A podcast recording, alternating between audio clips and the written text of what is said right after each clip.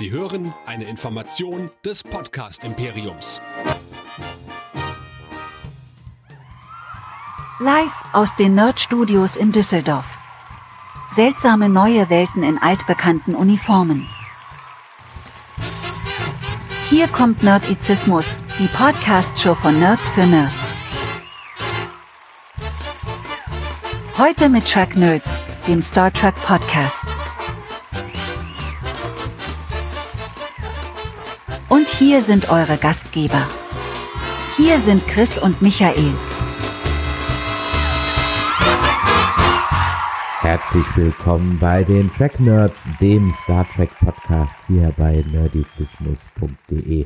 Mein Name ist Chris und mit mir dabei der Nerdizist Michael. Und wie hast du bei unserem vorletzten Cast zu Obi-Wan Kenobi gesagt, in, e, äh, in ASMR-Qualität. Hallo. Ja, ich meine, wir haben ja ein paar Beschwerden wegen unserer zwei Podcasts im Auto bekommen. Deshalb versuchen wir es jetzt mal ein bisschen besser zu machen. Wobei man da ganz ehrlich sagen muss, dass wenn ich mir die durchschnittliche Wiedergabezeit anhöre, es keinen Unterschied zu anderen Folgen gibt. Also da mhm. muss man sagen, ja, wir haben das zur Kenntnis genommen. Wir werden das aber trotzdem wahrscheinlich weiterhin machen, einfach weil wir da unter Umständen Bock drauf haben. Und das muss man dann leider an der Stelle sagen, die Meinung habt ihr, wenn wir einfach äh, die durchschnittliche Wiedergabezeit hören, gibt es keinen Unterschied zu anderen Folgen. Das heißt, es ist nicht so, dass da jetzt in übermäßigem Maße Leute gesagt hätten, oh mein Gott, es rauscht, es ist im Auto, ich bin weg. Das ist nicht passiert. Aber natürlich soll das nicht unser Standard sein. Also das auf gar keinen Fall. Naja, du weißt ja, es gibt ein paar Hörer, die sich immer gerne melden und ähm, das ist ja dann, wie wir immer schon sagen, das ist das Brot des Podcasters, dieses Feedback. Und dann müssen wir halt auf die lauten Leute hören, ne? Das sind diese, bei uns haben die lauten Leute einen Vorteil. Naja, weiß ich nicht. Ja, ich nehme es zur Kenntnis, ob ich drauf höre, das weiß ich nur ehrlich gesagt nicht. Feedback ist ein gutes Stichwort, das machen wir auch gleich, aber für alle, die jetzt hier zum ersten Mal einsteigen, weil sie von uns unsere Meinung über Strange New Worlds, die neue Star Trek Realserie hören wollen, Michael, da kommt noch eine ganze Menge in Zukunft und da gibt's eine ganze Menge aus unserem, wie sagt man so schön, Backkatalog. Alter Verwalter haben wir viel. Und zwar ganz schön viel auf nerdizismus.de. Da findet ihr alle verdammten und unverdammten Podcasts, die wir jemals gemacht haben. Ich zähle mal auf. Wir haben unseren Hauptcast. Wir haben die Hero Nerds, wo wir Marvel Sachen besprechen. Die Track Nerds. Hier seid ihr willkommen. Äh, Dead Nerds Talking, da bin ich nicht mehr dabei, aber Walking Dead ist auch dabei. Die Jedi Nerds, Nerdplay, West Nerds, demnächst wieder Anfang. Und Game of Nerds fängt bald auch wieder an. Oh mein Gott, wir reaktivieren ja alle unsere alten Streams. Oh mein Gott. Äh, wie dem auch sei, ganz egal. Nerdizismus.de, alle unsere Artikel, all unsere Folgen, alles, was wir jemals gemacht haben in den letzten sieben bis acht Jahren. Und dort ist das Wichtigste, dass ihr uns auch Feedback geben könnt. Denn das haben wir eben schon gesagt, das Feedback ist das Brot des Podcasters. Wie du so ein bisschen manchmal sagst, in andere Richtung, egal. Äh, klickt einfach auf das Mail-Icon und ihr schreibt uns an info.nerdizismus.de schönes Feedback, schöne Kommentare. Oder das Ganze könnt ihr auch gerne immer wieder unter der WhatsApp-Nummer der 01525 964 7709 machen. Auch gerne mit Sprachnachrichten, wenn ihr euch die Mühe machen wollt. Oder diskutiert fleißig mit auf nerdizismus.de slash Discord. Da ist auch äh, jetzt gerade viel zu Jedi Nerds los. Wir sind uns natürlich bewusst, dass wenn wir jetzt über Strange New Worlds reden, dass es einen Teil gibt von euch da draußen, die sich jetzt nicht die Mühe machen um sich mit virtuellen Kreditkarten, VPNs ein Paramount Plus Abo zu ziehen. Das sei auch euch völlig unbenommen. Ich weiß, dass es da draußen auch Meinungen gibt, die sagt, dieses Vorgehen würde, und ich zitiere hier wörtlich, dem Produkt schaden. Naja, das Produkt hat aktuell die letzten Jahre mir mehr geschadet als wir dem Produkt. Also von daher kann ich das ehrlich gesagt nur bedingt verstehen. Aber gut, wenn jetzt einer der Meinung ist, öh, das finde ich jetzt aber hier total assi oder sonst irgendwas. In diesem Fall kann ich nur sagen, bye bye und schalten Sie dann im Dezember wieder ein, wenn es heißt Strange New Worlds irgendwo auf Pluto TV oder auf Sky. Sky heißt ja jetzt Wow. Das Sky Ticket heißt Wow, oder? Oder ist Sky auch komplett in Wow? Weiß ich nicht, sie sind aber so verzweifelt, dass sie mir jetzt schon vier Monate für einen Euro den Monat anbieten.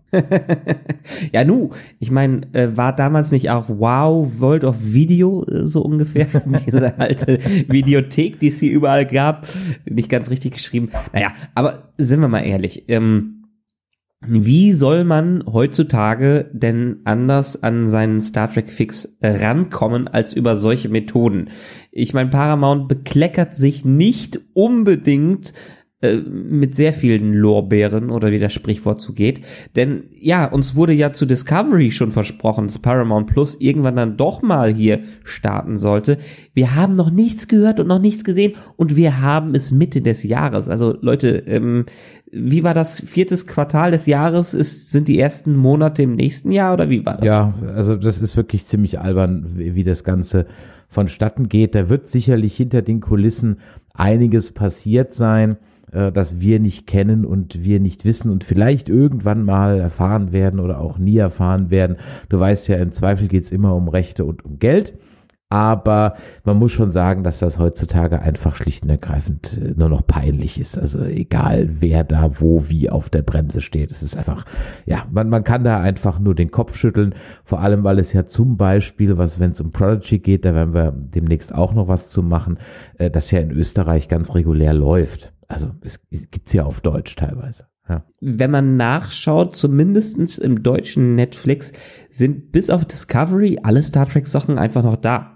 Also das ist, da kann es ja auch nicht hapern. Ich meine, wir Deutschen haben sowieso immer irgendwelche komischen eigenen Deals, aber so ganz mit rechten Dingen oder irgendwer hat ein bisschen Mist gebaut, weil ein Marketing-Mensch dachte, boah geil, in zwei Monaten hauen wir Netflix äh, da äh, raus, dann stehen alle Server, dann ist alles super. Zwei Jahre Ja, später. ich meine, jetzt gibt's auch wieder ganz viel bei RTL Now oder wie das bei denen jetzt heißt. Die haben jetzt auch noch ganz viele Star Trek Vermarktungsrechte im Streaming irgendwie geholt. Also ja, es ist, äh, ist interessant. Naja, jetzt haben wir also hier äh, die neue Serie. Bevor wir aber dazu sprechen, lass uns doch noch ganz kurz ein bisschen noch einen Bogen drehen zum letzten Mal, als wir über Star Trek gesprochen haben, nämlich über Picard. Denn da kam ja dann durchaus noch ein bisschen Feedback und das möchte ich natürlich auch äh, uns und euch, den Hörern und äh, dir natürlich auch nicht vorenthalten. Bist du bereit für noch ein bisschen Feedback?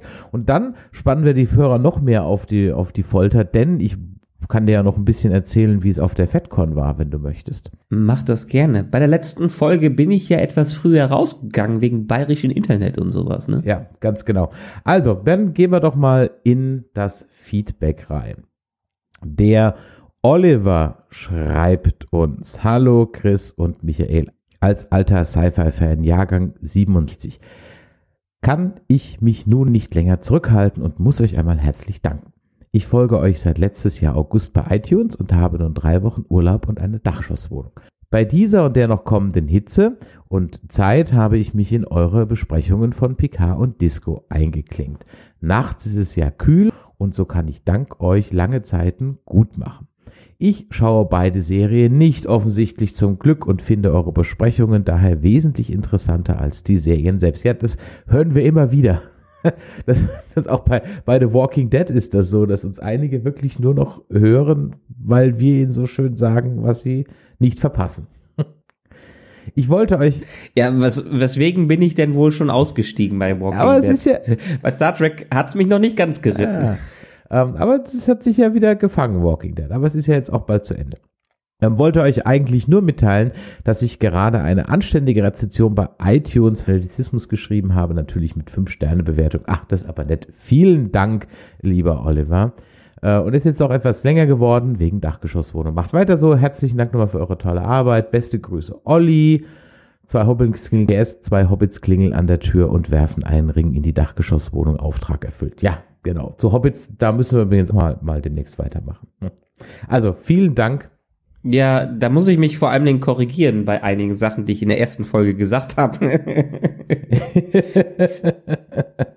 Da also schon mal vielen Dank dafür. Dann haben wir eine WhatsApp bekommen von der Leti. Und die lese ich deswegen vor, weil sie A sehr nett ist und B auch wieder das ganz andere Altersspektrum abfrühstückt. Hi, habe gerade die letzte Folge von euch zu Picard gehört und glaube, dass der Punkt, dass Disco und Picard eventuell für eine jüngere Generation geeignet sind, vermutlich stimmt. Denn im Vergleich zu verschiedenen Highschool-Serien, bei denen täglich irgendwelche Schüler sterben, ist das Storytelling auf einem Niveau, wenn nicht manchmal sogar besser. Aber die Jugendlichen, die die anderen schlechten Serien schauen, kommen ja erst gar nicht dazu und andere finden Besseres. Meine Gefühlslage bei dieser Picard-Staffel war mehr ab als auf.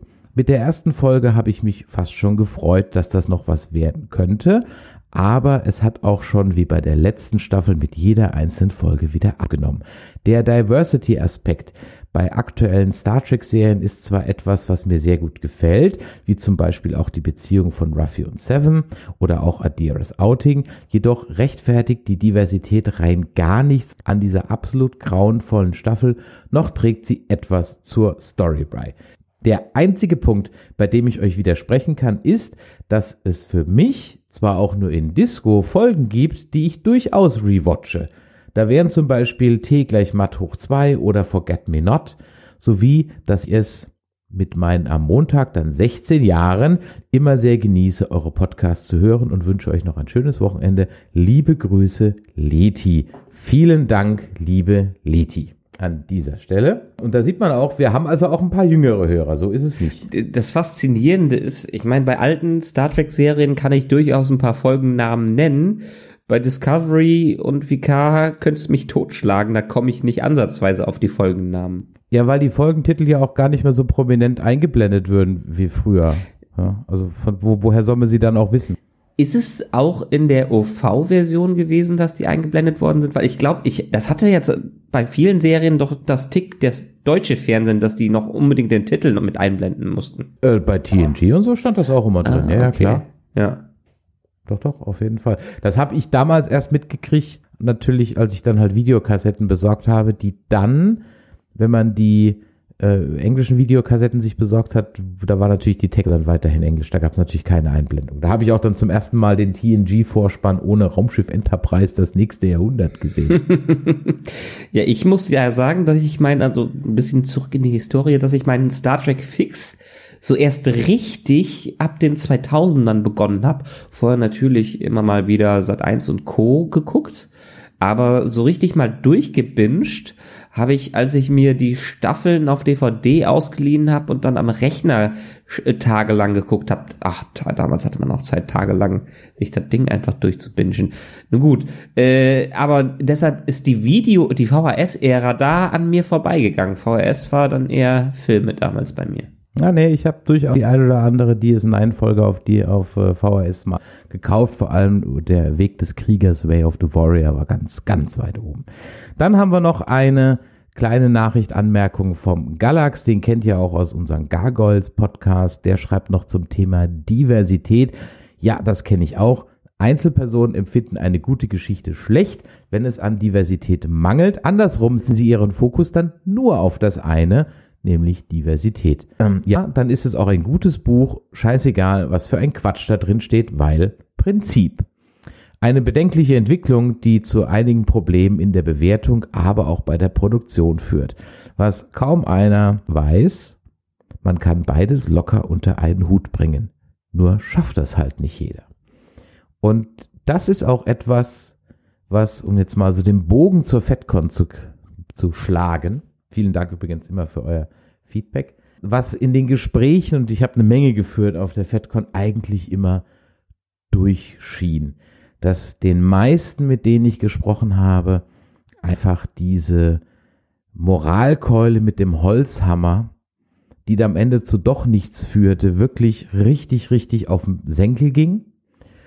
Und man einfach nicht verstanden hat, warum nicht beides gehen soll zugleich. Das kann man, glaube ich, sowohl was Picard als auch was Discovery angeht, so als Quintessenz aus den Gesprächen, die ich geführt habe, bin ja auch mit einigen Hörern ins Gespräch gekommen und anderen Podcastern, kann man das, glaube ich, so festhalten. Der Tenor, der über allem steht. Also hast du nicht nur Backstage mit Frakes rumgehangen, Nee, ich habe ein bisschen Backstage rumgehangen mit seinem Pack, Julian Glover und äh, Jonathan Frakes. ganz nette Dudes soweit. Also glaube ich, ich habe nicht mit ihnen gesprochen. ich saß nur, ich saß nur im Green Room, habe mich da etwas entspannt und gechillt. Nein, FedCon. Also ich bin ja zum ersten Mal am Freitag schon angereist, am Freitagabend. Und das habe ich ja normalerweise nie gemacht. Wir waren ja sonst immer über Starlüren gehabt, sind natürlich nur zu unseren Shows gekommen und danach auch gleich gegangen. äh, nein, ich bin jetzt zum ersten Mal am Freitag angereist. Und es war ja wunderbares Wetter. Es war ein milder Sommerabend. Und äh, ja, wir haben eigentlich die Party schon vorgezogen, sofort auf den Freitag. Also am Freitag war auf jeden Fall die Kollegen von Trek am Dienstag schon da der Sebastian und der Simon, der Andreas vom Discovery Panel war da, wir haben den Reinhard Prahl getroffen, wir haben den Björn Sülter getroffen, was heißt wir, also ich habe ich hab ihn getroffen, du warst ja leider nicht dabei. Die äh, Tanja vom Wikipedia äh, Podcast war da also es waren wirklich einige da, ein paar Hörer haben und haben mich angesprochen. Auch das war sehr schön, da mit einigen von euch ins Gespräch zu kommen. Und eine Begegnung ist mir dann äh, am Samstag hängen geblieben, bevor ich ein bisschen was von unserem Quiz erzähle. Da habe ich nämlich die Alexandra getroffen. Die Alexandra ist auch eine Hörerin von uns und die Alexandra ist Lieutenant Junior Grade auf der USS Vision. Michael, kennst du die USS Vision? Das hört sich für mich sehr nach Fanprojekt an. Ja, richtig. Die USS Vision äh, ist ein EV, der sich auf die Fahnen geschrieben hat, Pädagogik mal anders darzustellen, nämlich mit einem Star Trek Twist. Und die Alexandra hat äh, mich und auch die anderen Podcasts mal angesprochen und hat mich dann mir ihre Visitenkarte gegeben. Und dann bin ich mal auf äh, die Webseite der USS Vision gegangen. Turns out, es ist also ein Verein, der sich um Kinderarmut, Integration und Inklusion kümmert. Ja? Und da haben die also eine Crew zusammengestellt, ähm, die besteht aus dem Björn, das ist dann der Captain und der Raphael, das ist der Lieutenant Commander. Und dann gibt's da noch die Bridge Crew und der Vater von der Alexandra, äh, der Klaus, der ist dann, den haben wir auch kennengelernt, der ist dann der leitende Offizier. Und die machen also Schulprojekte und haben da auch äh, wirklich äh, regelmäßig was zu tun, wo sie also, sie nennen das Außenmissionen dann veranstalten, entweder beim Kinderferienspaß oder im Allwetterzoo oder, oder, oder. Und da sind die also wirklich in tollen Charity-Projekten unterwegs und deswegen würde ich euch einfach mal vorschlagen, wenn ihr so eine kleine soziale Ader habt und da vielleicht auch mal Interesse dran habt, dass man da irgendwie was ähm, mit Inklusion und so weiter macht, dann Shoutout hier an ussvision.de. Geht doch da mal drauf und guckt doch da mal, ob da nicht vielleicht irgendwie was für euch dabei ist. Es gibt nämlich auch ein Charity-Event Mitte August. Ich kann leider da nicht dabei sein, da habe ich keine Zeit. Aber vielleicht ist ja der ein oder andere da, der dieses Projekt vielleicht mal mit ein paar Beiträgen oder einem Shoutout unterstützen will. Also ussvision.de, das habe ich der Alexander versprochen, dass wir da ein bisschen Werbung für machen. Das hört sich doch echt gut an. Ich bin gerade nebenbei ja. auf der Webseite und bin recht ja. begeistert, was das angeht. Also toll. Irgendwann demnächst kommen meine Kinder ja auch dann in ein paar Jahren mal ins Schulalter.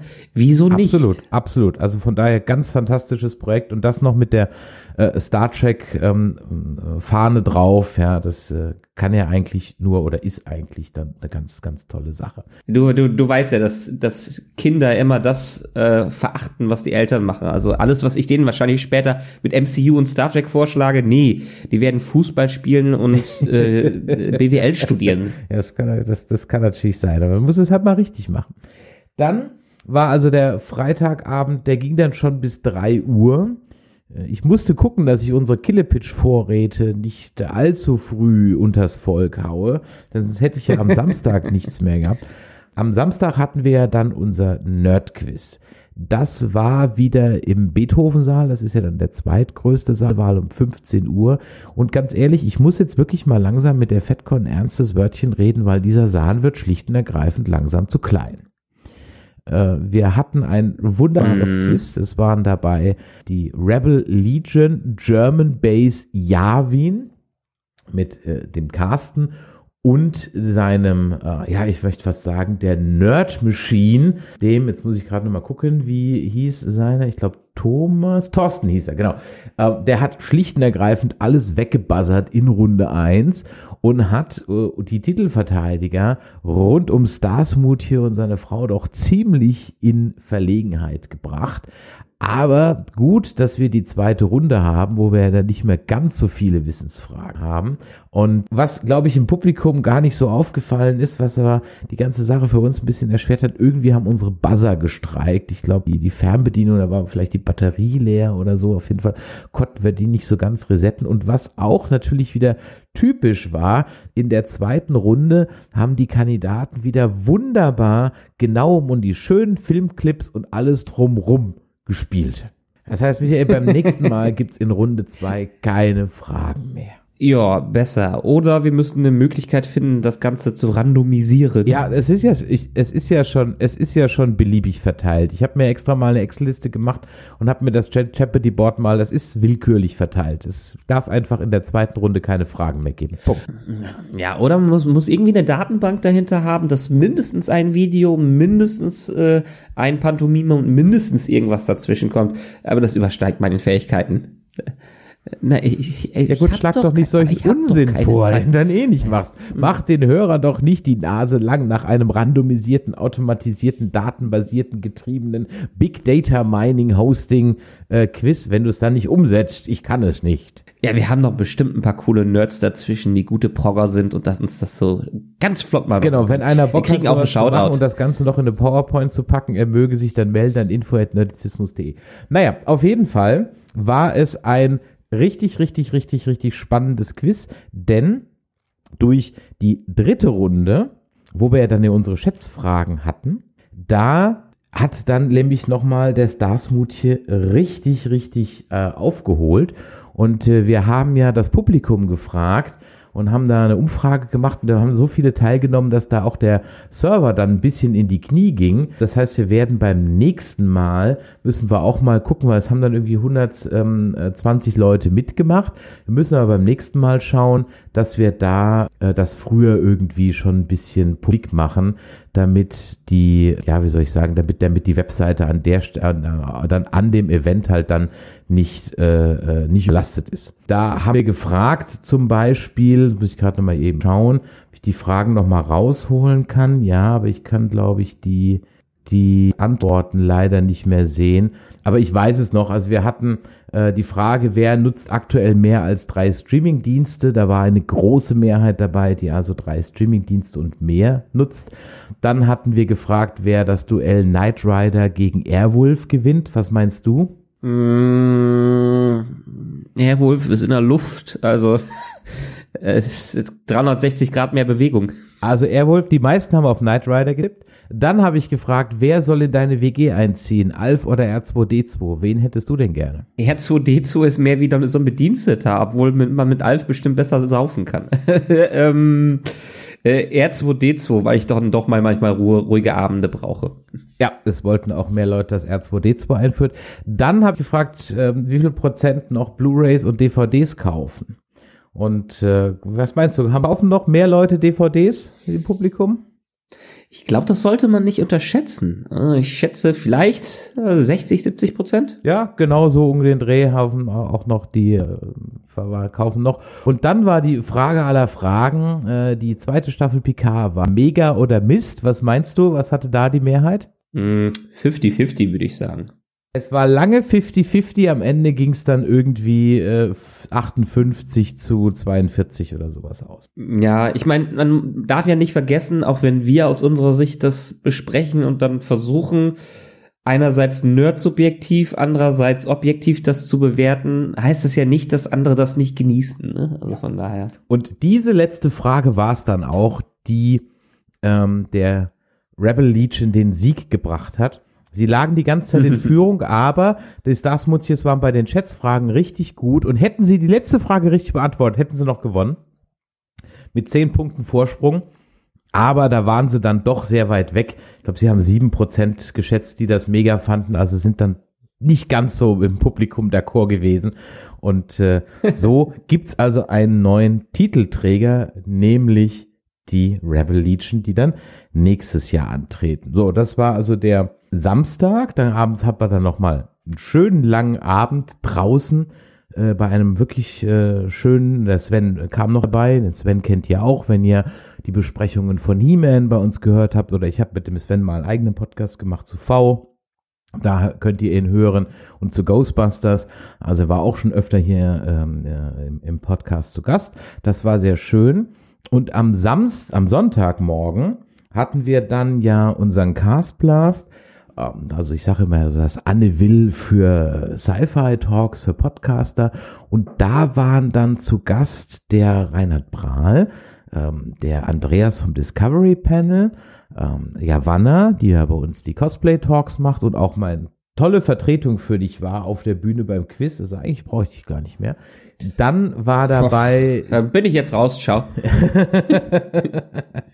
Dann war dabei von Nerdgirl Fashion war, jetzt muss ich nochmal, äh, die Nina dabei, genau, die Nina Dreier, die Gründerin von Nerdgirl Fashion, die also nachhaltige Nerdmode macht, die war äh, mit auf dem Panel und ganz außen saß dann noch die Nessie, die kennt ihr, wenn ihr auf der FedCon wart oder Last Geek Tonight ab und zu mal online schaut. Das ist die Moderatorin und Masters of Ceremony bei der FedCon. Und wir haben eine Stunde und wir mussten wirklich gucken, dass wir das in einer Stunde äh, durchbekommen, gesprochen, darüber gesprochen, wie wir zu Nerds wurden. Und jeder konnte mal so alte Kindheitsgeschichten auspacken, über seine VHS-Geschichten oder über äh, Spielzeug oder, oder, oder. Und wir hatten ja dann wirklich auch mit dem Reinhard, also Anfang der 70er, äh, über 80s Kids, 90s Kids hatten wir ja alles dann dabei und das war wirklich eine ganz, ganz fantastische Runde. Es war auch da sehr, sehr voll für einen Sonntagmorgen 10 Uhr, also auch da vielen Dank, war wirklich jeder Platz voll. Und ähm, das war richtig toll. Es hat dem Publikum auch richtig klasse gefallen. Wir haben eine Menge Publikumsfragen gehabt. Und wir würden das oder ich würde das euch gerne auch noch als Podcast veröffentlichen. Aktuell ist es aber so, dass zumindest eine Aufnahme, die ich bisher bekannt äh, bekommen habe, da brummt ein Mikro. Ähm, und das ist leider permanent an und das Brummen ist permanent. Und ich weiß nicht, ob ich das mit meinen bescheidenen Hobbymitteln hier rausgefiltert kriege. Ich habe es nochmal zurück an die Tonleute gegeben, in der Hoffnung, dass die vielleicht noch irgendwo eine andere Spur haben, weil es war wirklich ein toller Talk. Ähm, den hätte ich ganz gerne als Aufnahme, auch veröffentlichbar. Also ich habe ihn ja als Aufnahme, aber halt in der Qualität. Also es ist auch wirklich ein unangenehmes Brummen. Es ist nicht so wie beim Auto, dass du im Hintergrund dann so rauscht, sondern es ist wirklich ein unangenehmes Brummen, was da ist. Ich hoffe, es gibt noch eine andere Tonspur, wo man das auf, äh, wo man das dann rausfiltern kann oder wo das nicht drauf ist, weil es war ein ganz, ganz fantastischer Talk. Ja, einfach nachsynchronisieren, ne? ja, genau. Ja, viel Spaß. Das war unser Talk am Morgen. Der hat mir schon sehr, sehr viel Spaß gemacht. Ja, und dann war ich dann noch ein bisschen so am Rummeandern. Aber es, ich muss auch sagen, ich war dann nach drei Tagen oder nach zweieinhalb Tagen dann auch leer gequatscht. Also ich hatte ja wirklich den Freitag durchgesabbelt und den Samstag gesabbelt und natürlich auch bestimmt vier, fünf, sechs, sieben Hörer noch getroffen, die mich angesprochen haben und so weiter. Also vielen Dank dafür. Sprecht mich immer wieder an. Das äh, macht richtig Laune mit euch. Aber äh, ich war am, am äh, Sonntag dann leer gesabbelt, so dass ich mich nur noch in einen Panel gesetzt habe, nämlich das von den Kollegen von Trek am Dienstag. Die haben über die beste, schlechteste Star Trek Episode gesprochen, nämlich, jetzt habe ich den Titel natürlich vergessen, diese Clipshow am Ende der zweiten Staffel von TNG, wo der Riker irgendwie so befallen ist und dann hatte man einfach aus Faulheit, naja, eben nicht aus Faulheit, so eine Clipshow gemacht. Und diese Geschichte wie das zu dieser Folge kam, haben sie dann nochmal sozusagen als Live-Präsentation mit PowerPoint in Farbe und Bunt äh, dann nochmal erzählt. Das war wirklich sehr amüsant und war ganz toll. Und ich glaube, ihr könnt das nicht nochmal direkt nachhören, aber ihr könnt euch ja diese Folge dann bei äh, Trek am Dienstag nochmal raussuchen. Das ist die letzte Folge der zweiten Staffel. Ich komme gerade nicht auf den Namen von dem Ding. Und das war sehr interessant. Und da habe ich einen Gedanken gehabt, der weil es eine völlig vermurkste Episode ist und auch die ganze Staffel ist ja durchaus ein bisschen murksig. Und da gab es also richtig, richtig, richtig viel Stress und Querelen im Hintergrund. Und da kam mir so ein Gedanke, naja, vielleicht ist ja, und das wissen wir jetzt halt noch nicht, Discovery in Picard so wie es ist, weil da halt im Hintergrund auch ganz viel Stress und Querelen sind und bei Lower Decks zum Beispiel und vielleicht auch bei Strange New Worlds ist das halt gar nicht so. Vielleicht läuft es da im Hintergrund einfach viel glatter und viel smoother und nicht tausend Leute wollen mitreden, weil das vielleicht innerhalb des Fernsehstudio, Filmproduktionswelt nicht so auf dem High äh, oder auch nicht so auf dem ersten Level Radar ist, so dass sich da keiner mit profilieren will und deswegen man die Leute einfach machen lässt, wohingegen vielleicht bei sowas wie Star, wie, wie Discovery oder Picard halt jeder mitreden will und dann sind es halt viele Köche, die verderben den Brei. Ich meine, denk nur an diese 23 Produzenten, die da immer im Vorspann stehen. Mm, ja. Also vielleicht das ist das ein Aspekt, dass es am Ende da fähige Leute gibt, die einfach nicht können. Ja, weil zu viele mitquatschen. Deshalb wäre ich ja stark daran interessiert gewesen, ob du nicht so nebenbei mit dem Frakes mal geredet hättest und gesagt hast, hey, äh, was ist denn da schiefgelaufen? Der hat ja auch eine Episode da richtig geführt. Äh, ist ja sowieso die Frage, ich meine, die Stars kommen ja natürlicherweise auf diese, diese Events, um sich so ein bisschen feiern zu lassen, um ihr Franchise feiern zu lassen. Ich war jetzt nicht unbedingt, ich bin kein großer Panel-Besucher. Ich ja überhaupt nicht. Deshalb ne? frage ich, ja, deshalb frage ich mich da, ob irgendwann mal auch kritische Fragen kommen und ob auch kritische Fragen bewertet werden oder ob es nur Lobhudeleien da gibt oder ob die Stars überhaupt sowas besprechen wollen, weil was sollen die dann auf dem Event, wenn die nur fertig gemacht werden, so ungefähr. Aber das wäre ja mal interessant, da daher zu wissen und nicht erst viele, viele, viele Jahre äh, später, wo die sich dann drüber beschweren.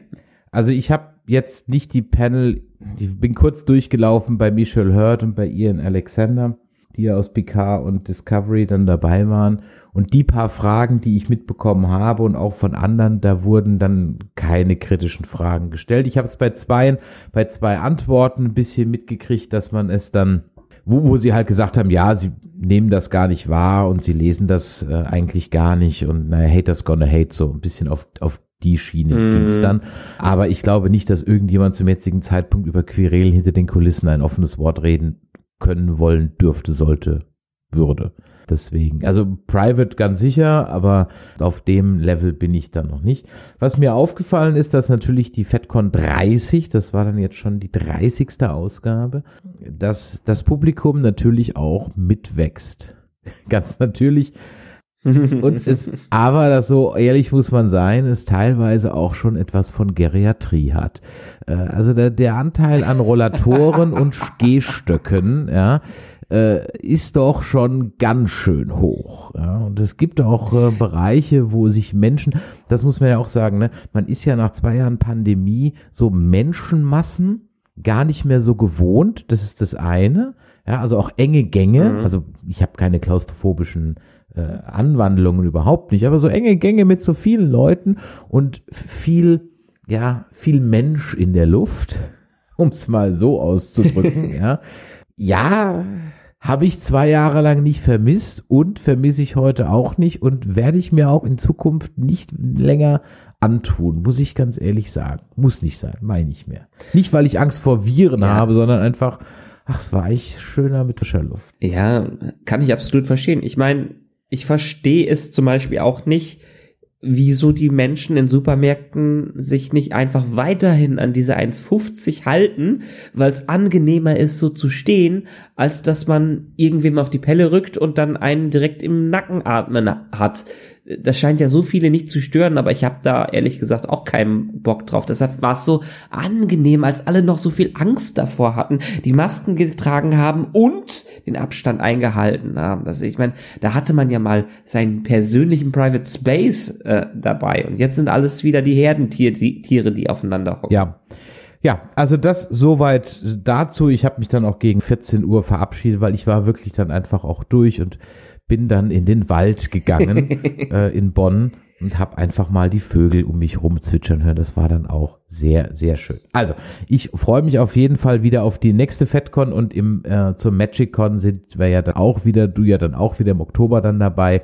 Da habe ich schon Bock drauf. Genau. Ne? Und nächstes Jahr FedCon, das wird wieder auch ein Späßchen. An dem Sonntag hätte ich übrigens gar nicht reden können, in dem Fall. Also mir hat in der Tat komplett die Stimme gefehlt, weil ich auf einer Hochzeit von einem meiner besten Freunde war. Bis vier Uhr ging das durch. Und dann, ich konnte zwei Tage am am Stück nicht reden, sozusagen. Also das hätte eh nichts gebracht, wenn ich noch vorbeigekommen wäre. Dann würde ich sagen, lass uns jetzt aber trotzdem mal reden. Ah, was für eine sensationelle Überleitung über die neueste Realserie Strange New Worlds. Und ich habe es auf äh, Twitter schon geschrieben. Michael, wenn das so weitergeht, äh, entziehen die uns ja bald die Geschäftsgrundlage. Hm, ich meine, es gibt ja immer irgendwas zu meckern, deshalb können wir auch hier gleich mal anfangen. Wieso nicht? Aber ja, du hast vollkommen recht. Ich meine, wir haben nicht so viel zu reden, wenn wir einfach nur lobhudeln da, darüber. Aber. Naja, ich sag, wir können uns ja endlich mal wieder über Dilemmata und Moral und äh, Geschichten austauschen. Ja, deshalb, da entstehen ja ganz andere Diskussionen, wenn man sich nicht immer nur aufregen muss, ne? Exakt, und da freue ich mich wirklich drauf und ich hoffe, ich hoffe, ich hoffe, äh, es wird so bleiben. Also, Strange New Worlds, es ist ein, ja, kann man sagen, Spin-off, eigentlich schon, es ist irgendwie ein Spin-off von Discovery, beziehungsweise ein Prequel zu TOS, geht um die USS Enterprise NCC 1701, aber unter Captain Christopher Pike. Ich hole jetzt gar nicht groß aus, weil ich glaube, dass hier eigentlich nur Hörer sind, die jetzt mehr oder weniger im Star Trek Lore so drin sind. Deswegen nur ganz kurz. The Pike, der kam in der aller, allerersten Star Trek Folge The Cage, der un ausgestrahlte Pilotfilm dann mal vor, war der erste Captain der Enterprise, der hat auch eine Crew, da waren schon ein paar Leute dabei, wie Schwester Chapel und Spock und so weiter. Dieser Film wurde dann aber nicht gesendet, man hat sich aber dann trotzdem noch entschieden, nochmal einen neuen Pilotfilm zu machen, dann eben mit der bekannten Crew, also rund um Kirk und Co. Aber dieser Pike, der schwirrte da noch so ein bisschen rum. Und der kam dann nochmal in ein, zwei TOS-Folgen, bevor man ihn dann in Star Trek Discovery nochmal rausgekramt hat. Stimmt nicht, in 2009, J.J. Abrams hat man ihn auch nochmal rausgekramt als Captain der Enterprise. Da war man, war man schon durchaus überrascht. Ach, guck mal, den gibt es ja auch noch. Und jetzt hat man ihn für Discovery zum dritten Mal besetzt, nämlich in diesem Mal mit Anson Mount. So, und da muss man ja sagen, von allen Dingen, die uns an Discovery nicht gefallen haben, war eigentlich die Crew rund um Pike ähm, nicht dabei, denn die haben uns eigentlich immer Spaß gemacht. Ja, und dabei hat man gedacht, so ich glaube, das war Ende der ersten Staffel, ach nee, müssen sie jetzt die Enterprise reinbringen? Es war ja nur eine Frage der Zeit, bis sie das gemacht haben. Äh, und das hat sich eigentlich als etwas Positives äh, für die Staffel entwickelt, weil naja, Anson Mount kannte ich ehrlich gesagt vorher nur aus dem missglückten Inhumans aus der Serie und der ist ja als Pike ein ziemlicher Schambolzen, wie er sein soll. Absolut. Der rockt da wirklich diese Rolle und hat richtig Spaß gemacht. Und dann gab es eine kleine ja, Erweiterung seiner Geschichte, denn was man schon wusste über den Pike ist, dass der irgendwann mal einen schweren Unfall haben wird und deswegen irgendwann im Rollstuhl schwer verstümmelt sitzt, wobei man sich fragt mit der Medizin dieses Jahrhunderts, was die nicht wieder hinkriegen, aber okay, sei es drum, der sitzt dann irgendwann in einem Schweberollstuhl, ist schwer verstümmelt und gebrandmarkt und kann nur noch über einen Piepser reden, ähnlich wie, ähm, wie heißt der bei Better Call Saul? Und bei Breaking Bad Gustane, nee, ähm, äh, du weißt, wen ich mehr, der Ja, ja, ich ne? weiß. Genau. Äh, der, Kle der Klingelmann. Genau, ja. der Klingelmann. Und er kann halt. Der Eiermann. Genau, er kann halt nur äh, zweimal blinken für Nein und einmal für Ja oder irgendwie so ein Kram. Und ähm, das heißt also, der Pike wird noch einen Unfall erleiden. Und in Discovery, ich glaube in der zweiten Staffel ist das, ist man ja auf diesem klingonischen Zeitplaneten mit den Zeitkristallen und er packt halt einen an und sieht seine Zukunft. Nämlich wie er irgendwann in zehn Jahren ein paar Kadetten vor dem Tode bewahrt und dabei diesen schweren Unfall und seine Verstümmelungen und äh, seine Verletzungen davonträgt. So. Das ist also das Gepäck, Hector was der Salamanca. Jetzt habe ich es wieder. Hector Salamanca, genau. Das ist also das Gepäck, das der Pike mit in diese Serie nimmt und äh, das hm, ist jetzt irgendwie gut und ist jetzt irgendwie schlecht, weil er hat natürlich deswegen halt auch eine Plot-Armor. Das ist, ist halt klar. Ne? Also der, dem kann nichts passieren bis zu dem Punkt. Ja, aber es muss nicht unbedingt was Schlechtes sein, denn wie du gerade in einer anderen noch sehr, sehr, sehr, sehr, bisher sehr, sehr viel besseren Prequel-Serie erwähnt hast, haben wir auch einen Better Call Saul, der, wo einige Leute Plot Armors haben und es trotzdem unglaublich gut ist. Und ehrlich gesagt, wer ist von der Stammcast im Original TOS gestorben? Ne? Ja, eben, ganz genau. Also von daher, ich sage ja nicht, dass was Schlechtes sein muss. Das ist ja im Grunde genommen nur mal so eine Frage in den Raum. Aber das ist natürlich dann etwas, womit der Pike jetzt auch über diese ersten Folgen dann durchaus so seinen Struggle mit hat. Da werden wir dann, glaube ich, gleich mal, äh, wenn wir in den einzelnen Folgen sprechen, dann mal ein bisschen darüber reden. Ich glaube, es macht Sinn, dass wir an dieser Stelle, bevor wir uns über die zwei Folgen unterhalten, mal ganz kurz über die Crew und den Cast unterhalten. Denn mhm. das ist für mich, unabhängig jetzt von diesen zwei Folgen, schon mal bisher eins der Highlights. Wir haben also Anson Mount als äh, Christopher Pike, den kennen wir schon, und wir haben Ethan Peck als Spock, den kennen wir auch schon. Bleiben wir mal beim Spock. Wie hast du ihn wahrgenommen in Discovery und ähm, was sind so deine ersten Eindrücke jetzt nach zwei Folgen, wo er rein Spock auf der Enterprise sozusagen der klassische Spock sein darf und nicht der Stichwortgeber für Ed Michaela? Hat mir eigentlich ganz gut gefallen. Sagen wir mal, außerhalb der Einführung von ihm die sehr kurios gewählt wurde, bisher zumindest in den zwei Folgen, die wir gesehen haben, hat er für mich schon ziemlich viel verkörpert, was zumindestens im Auftreten und in der Art, was Leonard Nimoy immer ausgemacht hat und was meiner Meinung nach, andere sagen ja nicht, Zachary Quinto auch sehr gut als Spock hinbekommen hat. Also er bringt ich weiß nicht, ob er aktuell schon seine eigene Note draufsetzt. Da habe ich nicht das Gefühl, aber er darf mehr Spock sein, so wie wir den klassischen Spock kennen. Und das finde ich eigentlich ganz okay. Absolut. Dann haben wir mit äh, Schwester Chapel, gespielt von Jess Bush, auch wieder ein, ja, ein Charakter, der früher schon mal vorkam. Also Nurse Chapel äh, hüpfte eigentlich immer regelmäßig durch die TOS-Folgen durch. Dann haben wir in der Sicherheit, haben wir ehrlich gesagt, äh, ich dachte erst, es ist Kara Drummer. ist es aber nicht. Du, ey, genau, genau gleich. Ich dachte, Verhalten, Sprechen, Aussehen, ja. echt, habe ich mir aufgeschrieben, wollte ich gleich noch sagen, aber ist dir auch aufgefallen? Krass. Ja. Äh, Christina Jong heißt die Schauspielerin und sie spielt Lieutenant La Nunien Singh, irgendwie verwandt, verbandelt mit Khan. Ja, wie was da noch rauskommt, das wissen wir noch nicht. Äh, irgendjemand wird es vielleicht wissen, ich weiß es noch nicht, ist aber egal, wir erleben es mit euch. Ja, und sie ist halt vom Habitus und auch von Optik her einfach Cara Drummer aus The Expanse. das eins zu eins. Total. Es fehlt noch dieser schwere Akzent, ja. den sie da rein, mit reinpacken, aber dann könnte es genau so sein. Zumindestens in den ersten zwei Folgen, die wir gesehen haben. Richtig, ganz genau. Dann jemand, den wir auch schon kennen, nämlich, äh, aber diesmal noch bisher noch Kadett, Nyota Uhura, gespielt von äh, Celia Rose Gooding.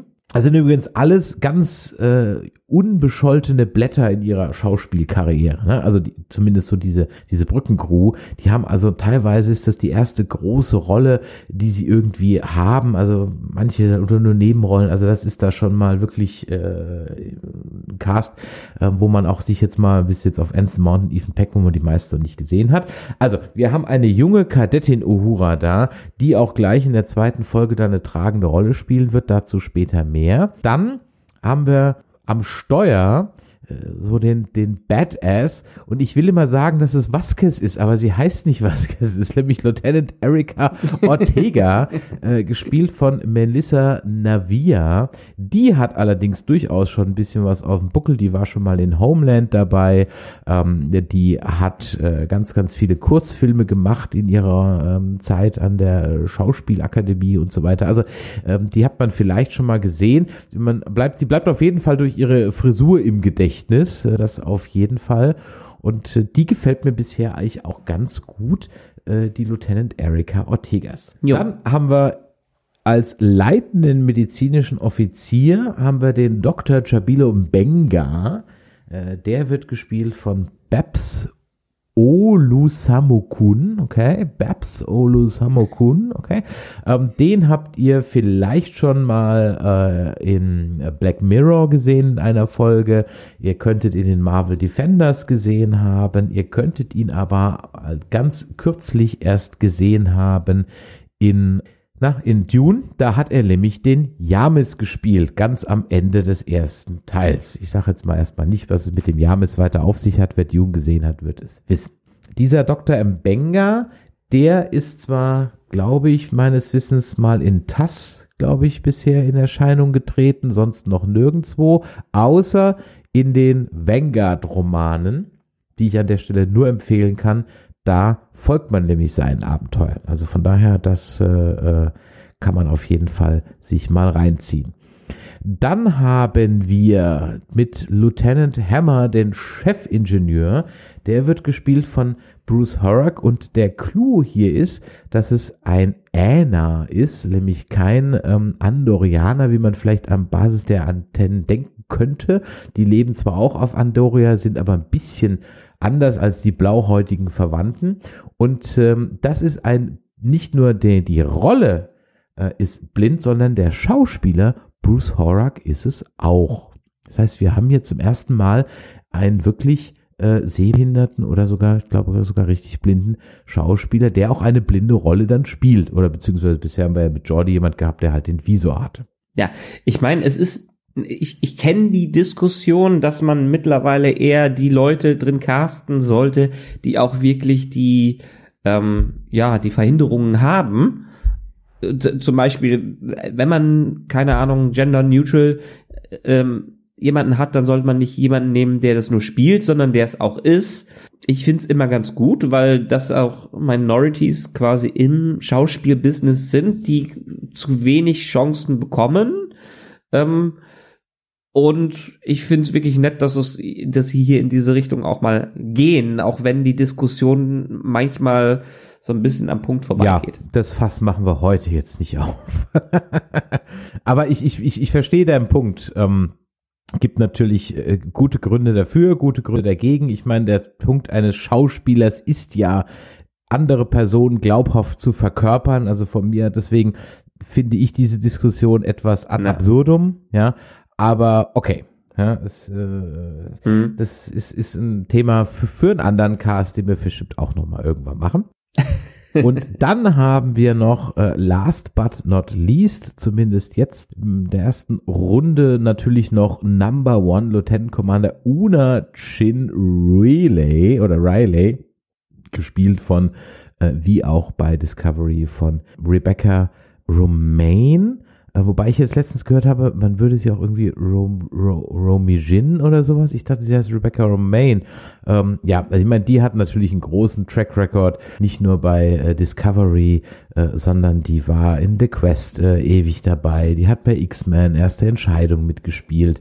Ähm, die hat bei Ugly Betty gespielt, äh, X-Men 2 und so weiter und so weiter. Also die hat man natürlich schon öfters mal gesehen sehen. Und vor allem, wie gesagt, kennt ihr sie natürlich aus den Short Tracks und aus Discovery.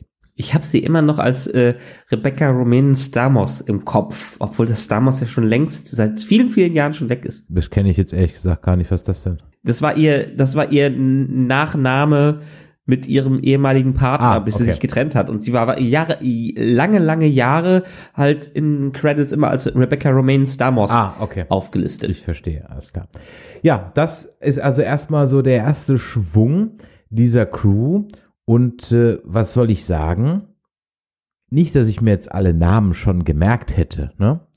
Aber ich weiß nach zwei Folgen gefühlt mehr über diese Crew als nach vier Staffeln Discovery. Total. Total. Also es mag an dem Format sein, dass wir uns jetzt nicht auf eine The One Story konzentrieren, aber dieser Cast kommt mir so dermaßen rund vor und sympathisch, was das angeht. Und gefühlt, ich meine, es kann jetzt nur ein Gefühl sein, weil wir eine andere Form oder eine Originalform der Star Trek-Serie wieder bekommen, sind es auch durchaus Charaktergesichter, die man hat. Also nicht diese Schönlinge, die man in jeder x-beliebigen Teenie-Serie hat. Wir haben auch sehr visuelle Unterschiede zwischen den Schauspielern und die haben Ecken und Kanten in Gesichtern. Der Wiedererkennungswert ist da. Wie oft haben wir bei Discovery gesagt, der Typ da hinten links, weißt du noch, der aussieht wie der andere da? Ja, nee, nicht den, nee, den anderen. Ja, wo ja auch teilweise vom Typecasting so der eine äh, asiatische wurde rausgeschrieben, dann kommt halt der nächste, der sieht genau gleich aus. so, so irgendwie so, ja, okay. Ja. Und hier hast du Typen, äh, wirklich auf der Brücke, die likable sind. Und zwar von Anfang an. Ja. Und äh, die, die also wirklich Spaß machen, wo auch, und das muss man auch sagen, bisher noch niemand irgendwelche Mary Sue-Allüren an den Tag legt. Wo also bisher noch kein Charakter in Erscheinung getreten ist, der einfach jetzt alles kann und alles äh, den Tag rettet. Jeder hat so seine Spezialität und das fand ich toll. Das fand ich toll. Das hat richtig Spaß gemacht. Ja, hier geht's wieder um eine Crew. Hier geht's nicht um einen einzelnen Captain, hier geht's nicht um eine einzelne Person. Dieses Wichtige ist, keine einzelne Hauptrolle. Natürlich hat man so ein bisschen Anson Mount, der das Ganze trägt, und einen Ethan Peck, ähm, die das aus Discovery her schon rausholen. Aber man spürt so ein bisschen, dass sie durchaus pro Folge so ein bisschen im, ja, Cast der Woche rotieren. Absolut. Und was auch zum Beispiel ist, nehmen wir mal den Charakter von der äh, Noonien Singh, der Sicherheitschefin. Ja, äh, die sehen wir in Mhm. der ersten Folge auch in Action. Und wir hören es nicht nur wie sonst immer. ja, sondern wir sehen sie in Action und die hat dann was drauf. Und dann sagst du, okay, alles klar, ja gut, kaufe ich. Ja. Und äh, das ist ja normalerweise bei, haben wir ja bisher immer die Sachen immer nur gehört. Ja, sie waren die Besten da und da und hat das und das und hat mit 10 schon drei Mathematik-Wettbewerbe gelöst und mit 20 hat sie schon, äh, was weiß ich, die Weltformel und keine Ahnung was. Wir sehen es ja nicht, wir hören es ja immer nur. Ja, Show Don't Tell. Und da haben die in diesen Einzelstories natürlich viel mehr Möglichkeiten, ihre, ja, ihre Eigenschaften Ja. mit reinzubringen. Also fangen wir mal mit der ersten Folge an, die nun wahrlich keinen Innovationspreis gewinnt. Aber das ist auch okay, denn es ist ja eine Pilotfolge. Wir müssen ja erstmal wieder reinkommen. Wir fangen also da an, dass der gute Pike erstmal sich einen längeren Urlaub oder eine Auszeit gegönnt hat. Er hat sich einen schönen Klischeebart wachsen lassen, wie man das halt so im Film so macht, wenn man dem zeigen will, dass irgendjemand jetzt länger raus ist. Ähm, das war so der, der äh, Pille-Gedächtnisbart aus dem Motion Picture weil er eben jetzt erstmal ja auf Starfleet keinen Bock mehr hat, weil er ja weiß, dass er in zehn Jahren sowieso diesen schweren Unfall haben wird. So. genau. Deshalb spielt er jetzt eher lieber Red Dead Redemption. ja, ganz genau. Wobei da wir so zwei, drei Sachen, die ich irgendwie ganz, ganz witzig fand. Und das, das Lustige ist, ich glaube, das sind zwei Sachen, da wäre ich bei Discovery oder Picard drüber hergefallen, mit Genuss, ja. Aber hier, Mhm. weil mir der ganze Aufbau und alles gefällt, war das für mich irgendwie so ein nettes so, okay, ah, kaufe ich das, kaufe ich nicht. Ah, es hat so an der Grenze zum Beispiel, dass er halt, dass sie bewusst sagen, also, äh, dass er nicht ans Telefon geht. Also wortwörtlich sagen Mhm. sie, willst du nicht mal ans Telefon gehen? Das also der, der Begriff Telefon so. Okay, was dann so sein Kommunikator ist, so okay, sagen die im 24. Jahrhundert noch Telefon und äh, worüber ich auch gestolpert bin, dass im Hintergrund von seinem Haus immer noch voll der Windpark steht und ich dachte mir so, ja, echt 24. Jahrhundert, Windkraft, echt noch, aber okay. Gut. Ja, äh, was ich mich bei den Windrädern gefragt habe, es wird jetzt so viel für die Zukunft verkauft, dass man diese Bladeless-Dinger hat, Ja. die wirklich keine. Äh, Richtig. waren. Und das, das hätte man doch hinstellen können als. Ja. Ich meine, wahrscheinlich war das eine. Ich tippe darauf, dass das eine richtige Szenerie war, irgendwo in Alaska, wo sie wirklich einen kleinen Windpark hatten. Hat sich natürlich angeboten äh, dafür, aber in Zukunft haben wir halt nicht mehr. Ja, werden wir vielleicht noch Windräder haben, aber nicht in dieser Art. Ja, wahrscheinlich eben. Dann wird er also beim äh, Rodeo sozusagen von ähm, Admiral April, Robert April, ein, ein Charakter, der in TAS, also in der Animated-Serie mal vorkam und in 2009 mal vorkam, sozusagen wieder in Dienst gestellt. Und äh, dann kriegen wir doch tatsächlich äh, bisschen Enterprise-Porn. Das ist ja, das das noch, also ich meine, der ganze Vorspann ist ja Enterprise-Porn. Ah, also es ist ja, ist ja ein Traum. Ist ja ein Traum. Der Vorspann, können wir kurz über den Vorspann reden?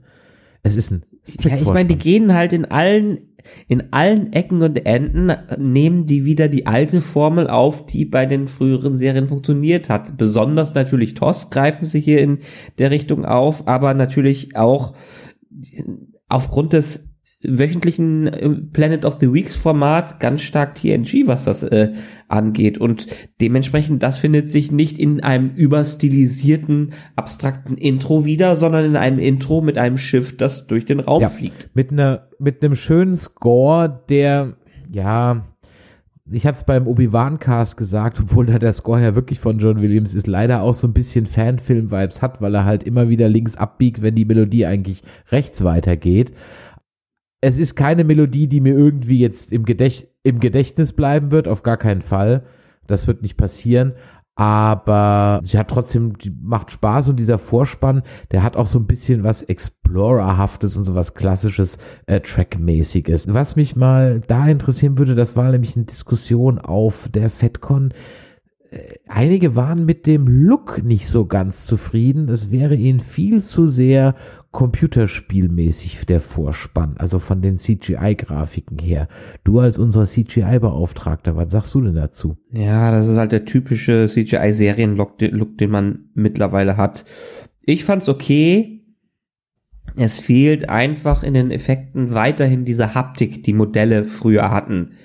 Ähm, das, das kriegt CGI vor allen Dingen im TV-Universum selten hin. Sowas wie ein Expanse vielleicht noch. Und ehrlich gesagt, eine 2003er Serie wie Battlestar Galactica kriegt das für mich auch immer noch wieder hin.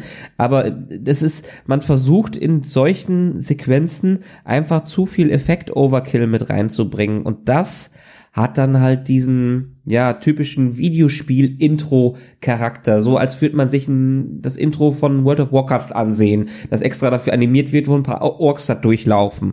Und das ist dementsprechend hier einfach, wir hauen alles rein, was geht und wir müssen so detailliert sein, wie es geht.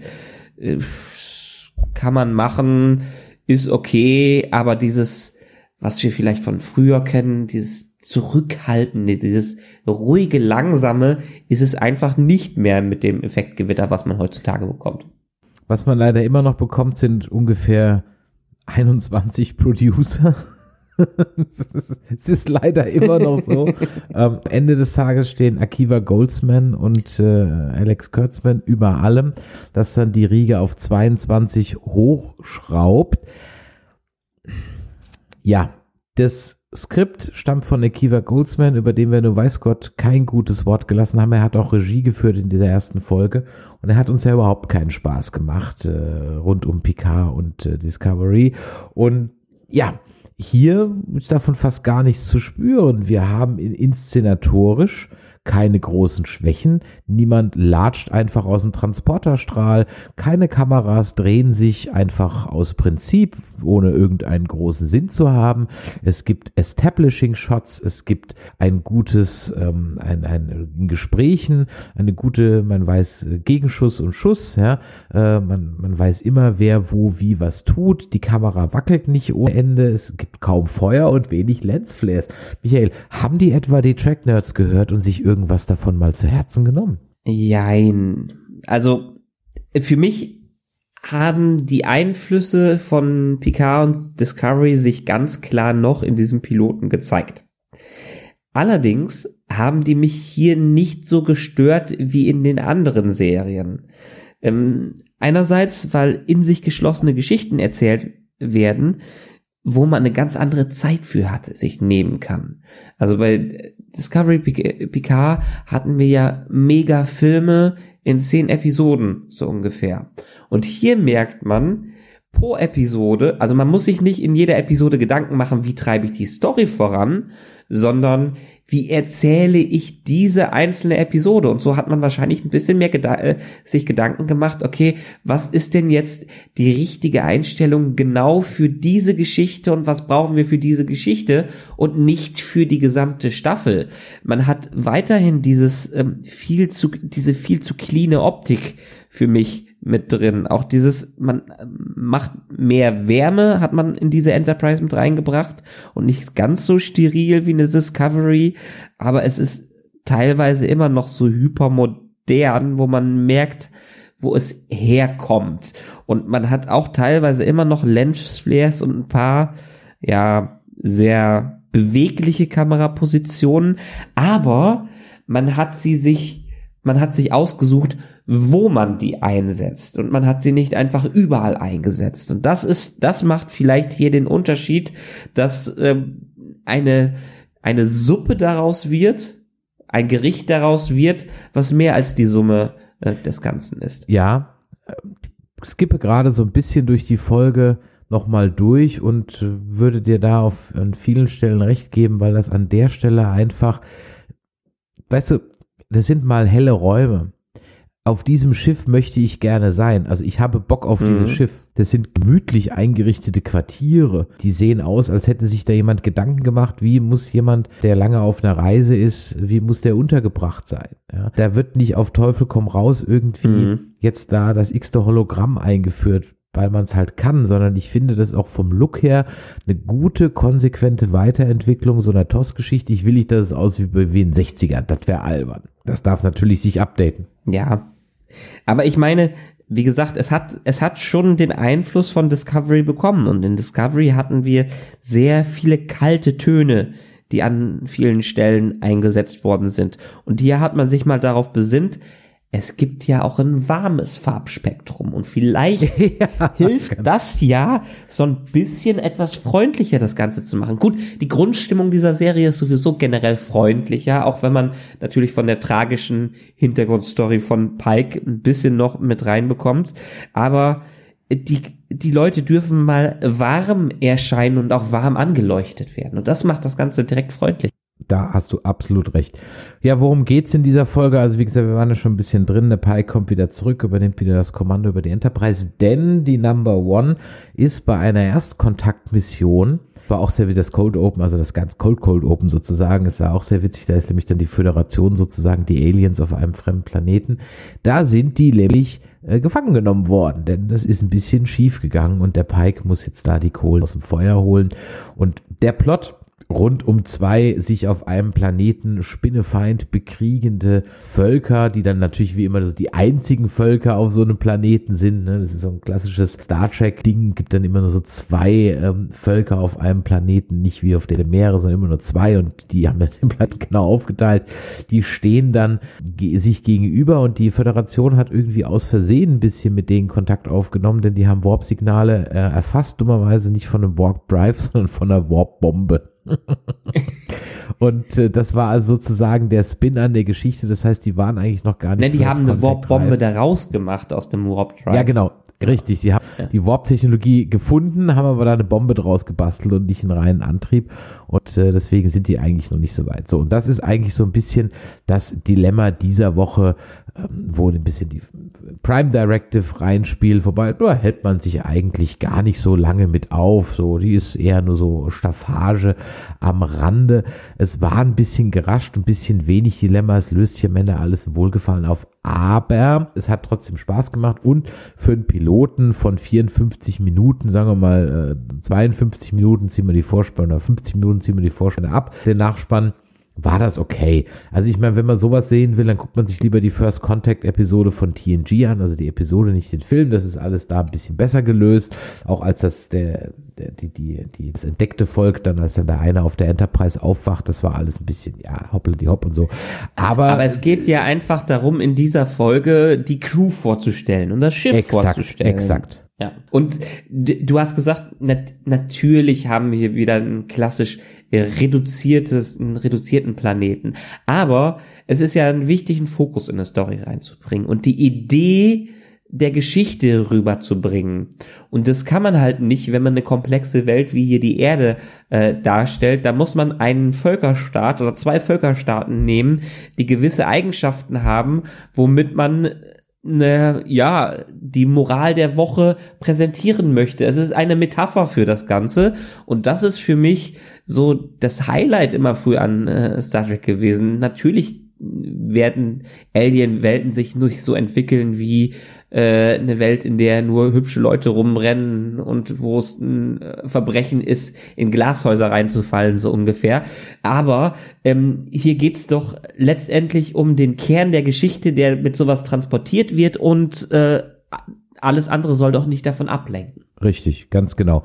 Ja. Und deswegen verzeihe ich das einem Pilotfilm auch völlig. Ja, also da erwarte ich weder, Ja. und ganz ehrlich, wenn man sich jetzt auch mal äh, der Abgesandte von DS9 äh, reinzieht oder auch Mission Farpoint, das sind jetzt alles keine Knaller-Episoden. Ja, äh, das muss, muss man jetzt auch ganz klar sagen. Also äh, da war fast sogar der Pilot von Discovery sogar noch einen Ticken spektakulärer.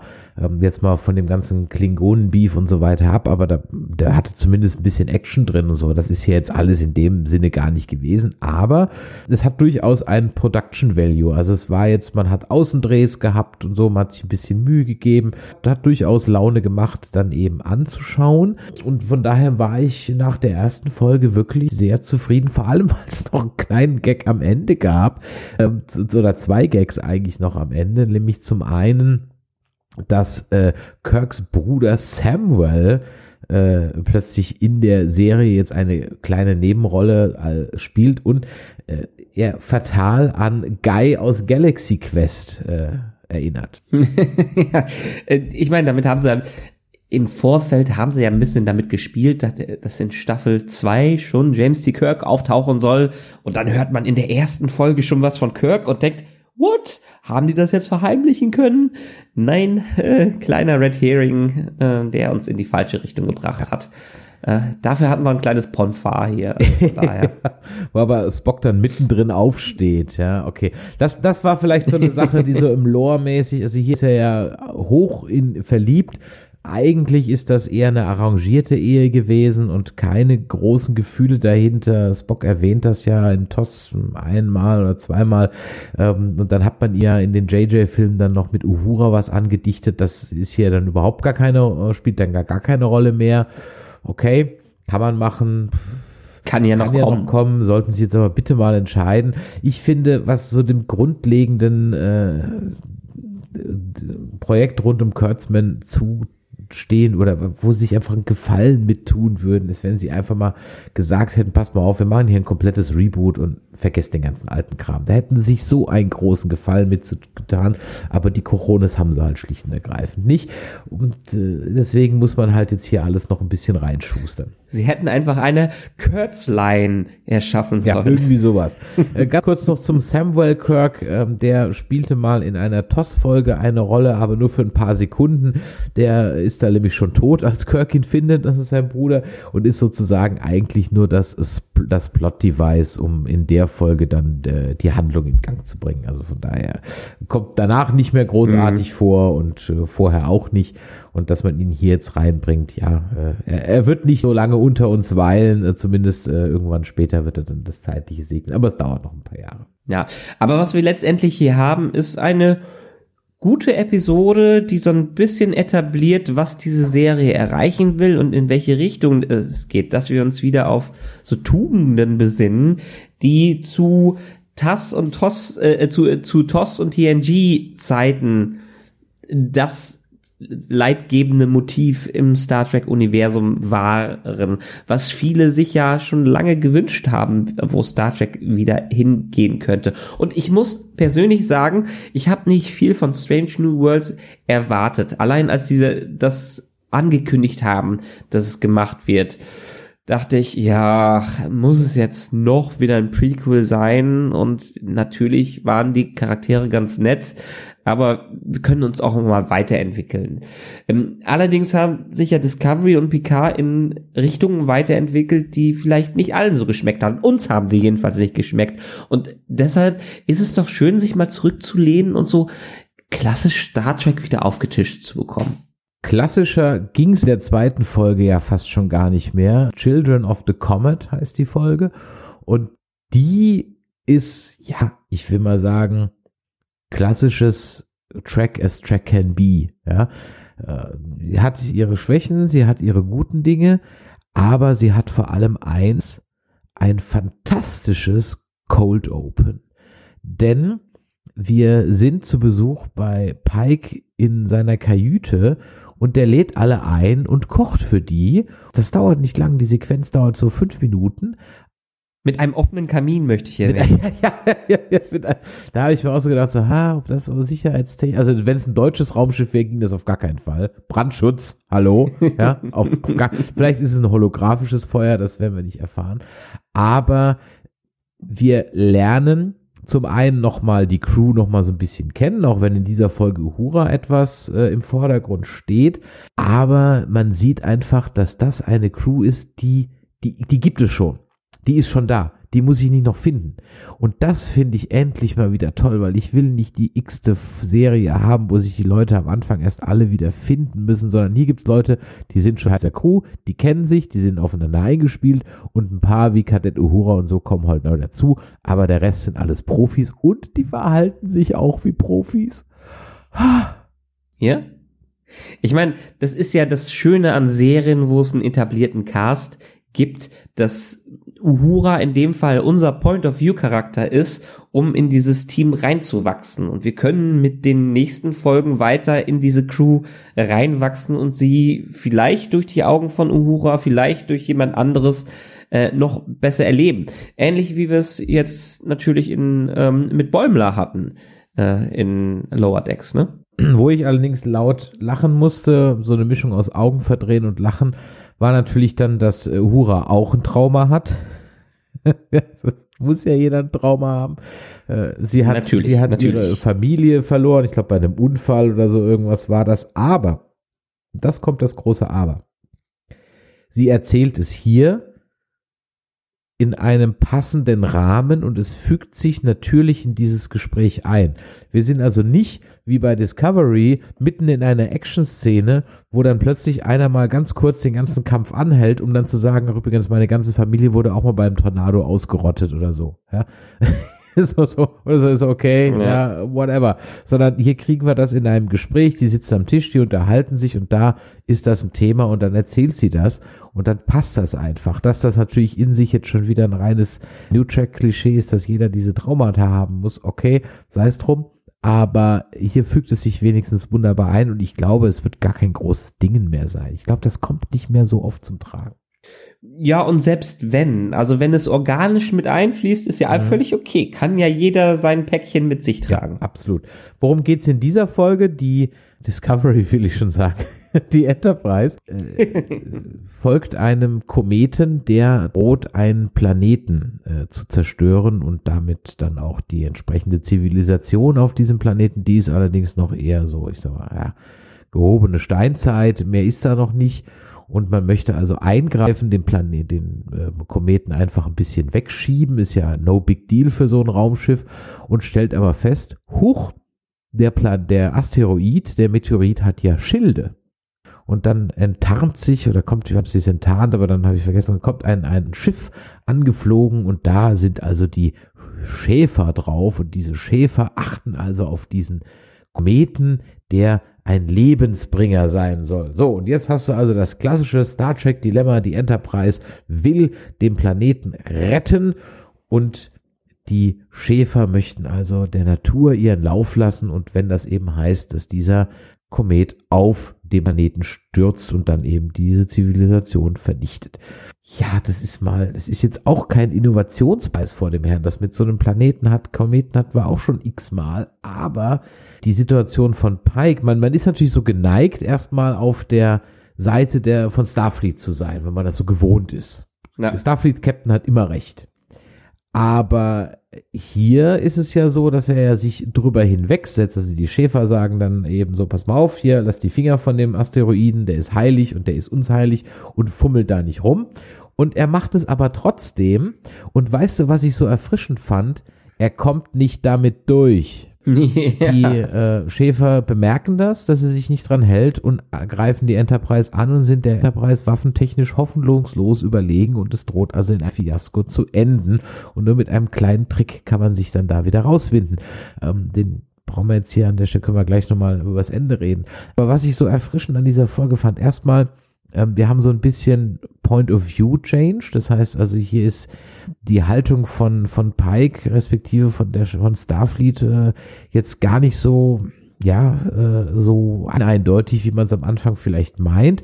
Übrigens ganz am Rande, Stichwort Prime Directive, das wird leider nicht thematisiert. Man hätte vielleicht mal mit einem Wort erwähnen können, dass die hier nicht greift, weil die Enterprise diesen Plan, diesen Asteroiden wegschieben kann, oder dass das Volk das mitkriegen würde. So, also wüssten die nichts äh, davon. Deswegen greift hier nicht die Prime Directive. Aber nochmal zurück zu dem, was ich gerade gesagt habe. Der Pike kommt damit nicht durch. Nicht wie Michaela oder äh, Seven oder Ruffy, die mit jedem Unsinn ungeschoren davonkommen oder Murder Agnes. Nee, das hat für ihn Konsequenzen. Das hat für seine Crew Konsequenzen und das fand ich super. Ja, ich meine, Star Trek lebt ja am besten dadurch, wenn wir dieses klassische, wenn wir das Trolley-Problem haben irgendwas fährt, äh, du kannst das Gleis wechseln, entweder stirbt der oder stirbt der. Und du musst dich ganz klar entscheiden, äh, in welches Dilemma möchte ich denn äh, rein? Und genauso ist es hier. Und am Ende findet man doch die Zwischenlösung dafür. Und das ist ja, das ist ja, was die besten Star Trek Folgen ausmacht, dass man einfach vor einem Dilemma steht und im Prinzip nur die Autoren wissen, wie man am besten rauskommt und man als Zuschauer auch miträtseln kann, wie ist es denn? Weil ich fand es hier jetzt auch in der Tat spannend, also der Komet war jetzt nicht was Besonderes. Durch die ein paar Einstellungen auf dem Planeten habe ich jetzt gedacht, okay, irgendwas ist noch mit dem Planeten, da versteckt sich eine Zivilisation drauf oder sowas. Und dann kommt es am Ende ganz, ganz anders. Ähm, und das fand ich das Schöne, dass man hier so ein paar Twists und Turns drin hat, die dem, die der Crew das Ganze nicht einfach machen. Und das hat man ja auch in den besten Star Trek Episoden, dass sich vielleicht in den letzten fünf Minuten auch erst alles auflöst, weil jede Lösung, die man versucht zu finden, äh, dann doch wieder gegen eine Wand fährt. Ja, und vor allem hast du hier eben auch den Punkt, dass naja, das können wir jetzt drüber reden, ob das jetzt gut oder schlecht war. Also wir können ja zum einen mal drüber sprechen, bist du jetzt Team Schäfer oder bist du Team Starfleet? Ja?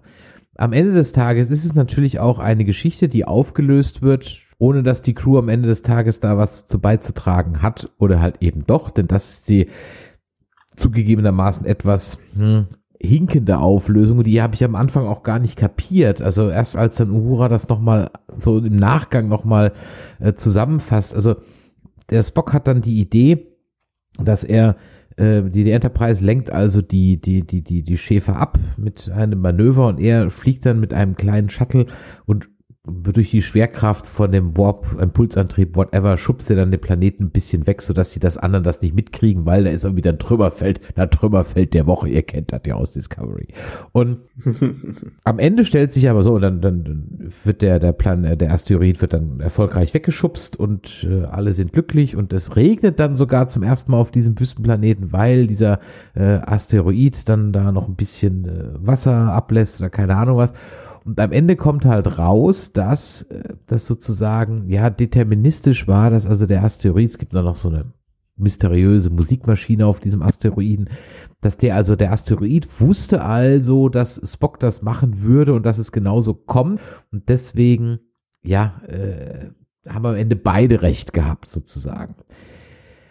Hm, ich habe ein bisschen ein Problem mit diesem Ende weil sie am Ende doch keinen Einfluss in irgendeiner Art und Weise hatten. Ja, zum einen das, damit könnte ich aber noch leben. Es kann ja auch einfach mal was passieren, ohne dass die Crew irgendwie jetzt die Helden des Tages sind. Aber in einem Sci-Fi mit dem Betonung auf Science Fiction, ja, und einer äh, Star Trek Welt, die eher rational und weniger religiös orientiert ist, haben für mich jetzt am Ende, ich sag's mal ein bisschen platt, die religiösen Spinner recht gehabt. Ja, äh, so ist es vorherbestimmt, so steht es geschrieben und äh, siehst du, so war's dann. Ähm, weil nimm mal, nehmen wir mal zum Beispiel die Propheten, die für die Bajoraner Götter sind, Götter sind und für die für Sternenflotte aber Aliens. So. Aber es hat ja ganz klar auch eine Mischung, wie, wie es in DS9 die ganze Zeit war. Ähm, am Ende werden ja auch, werden ja auch Prophezeiungen erfüllt. Und Cisco äh, erfüllt genau die Aufgaben, die durch die Prophezeiungen vorhergesagt worden sind. Ich weiß, also da, da hatte ich auch ein Problem mit dem DS9, ganz ehrlich. Alles, ja. ja.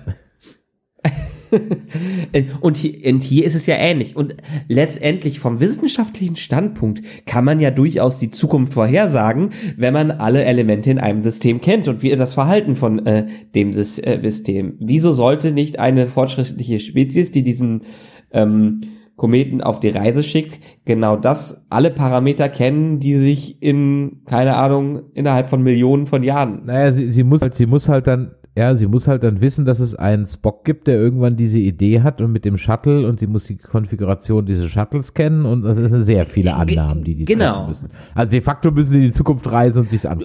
Nicht ganz, aber mit dem entsprechender Rechenleistung könnte man das ja theoretisch berechnen. In einem geschlossenen System kann man ja alles berechnen, wenn man nur gut genug Rechenleistung hat. Ja, es ist etwas abgehoben und die religiösen Fanatiker äh, wurden ja auch so ein bisschen hier dargestellt als äh, die die Idioten, die einfach mal ein bisschen logischer denken sollten, so in der, in der Richtung und äh, dementsprechend das Risiko eingehen, eine ganze Welt zu zerstören.